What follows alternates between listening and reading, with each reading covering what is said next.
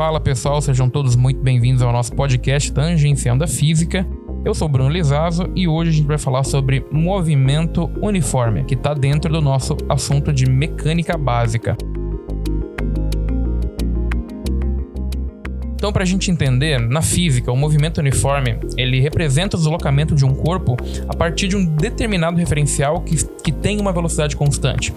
É, dessa forma, o movimento uniforme ele ocorre quando um corpo ele percorre distâncias iguais em intervalo de tempos iguais. Por exemplo, um carro fazendo uma viagem entre Curitiba e São Paulo, mantendo uma velocidade de 120 km por hora, ou seja, velocidade constante dentro do assunto do movimento uniforme, a gente vai ter o movimento retilíneo uniforme. E o que, que é isso? Note que no movimento uniforme, a trajetória percorrida pelo corpo pode ter diversas formas. Ela pode ser uma reta, pode ser uma trajetória circular, pode ser uma trajetória curvilínea, é, desde que o corpo permaneça em velocidade constante. E no movimento retilíneo uniforme, o MRU, o corpo está sempre sob velocidade constante, contudo, a trajetória percorrida pelo corpo é uma linha reta reta, por isso o nome é retilíneo. Então, para o movimento uniforme, a gente vai ter também uma equação horária, que a gente pode encontrar a posição de um corpo que apresenta movimento uniforme através da sua equação horária. Essa equação ela indica a posição de um corpo em função do tempo. É, essa fórmula é F igual a S0 mais V multiplicado por T. E o que, que são essas siglas? Bom, o F, o primeiro F, é a posição do corpo em um determinado tempo em metros, tá? O F0 é a posição inicial do movimento também em metros. Lembrando que sempre que aparecer F, a gente está falando da posição do corpo. Então, F o primeiro vai ser a posição final e o F0 que a gente chama vai ser a posição inicial. E V e T é velocidade e o T é intervalo de tempo tá? Velocidade em metros por segundo e intervalo de tempo em segundos, tá? Note que no movimento uniforme, a velocidade média terá o mesmo valor da velocidade em cada instante, porque a velocidade é constante. Sendo assim, a gente tem que velocidade é igual à velocidade média, que aí vai ser igual à, à razão de ΔF sobre T. Sendo que ΔF é o deslocamento, né, a posição final menos a posição inicial em metros, e T é o intervalo de tempo em segundos.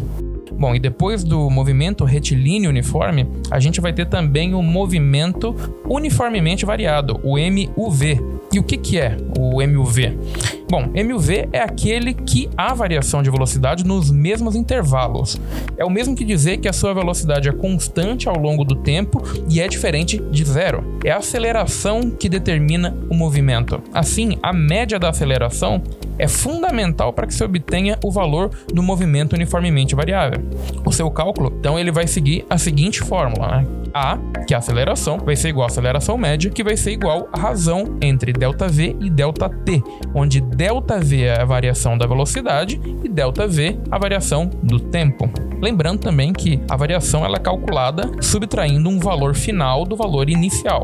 Ou seja, o ΔV vai ser a velocidade final menos a velocidade inicial e o ΔT é o tempo final menos o tempo inicial. A partir daí a gente obtém a seguinte fórmula, a qual se resume a melhor forma de obter a velocidade decorrida em função do tempo. V é igual a V0 mais A vezes T, onde V é a nossa velocidade final, o V0 é a velocidade inicial e o A e o T vão ser aceleração multiplicado pelo tempo.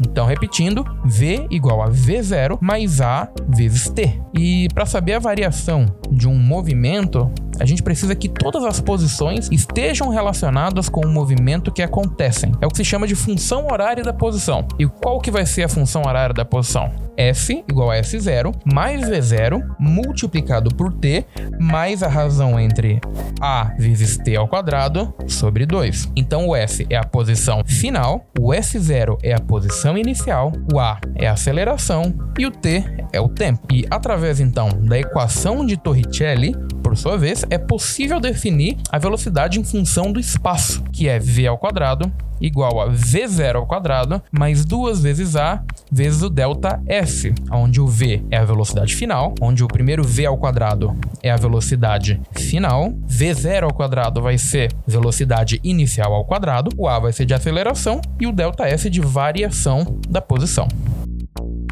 Muito obrigado e até o próximo episódio.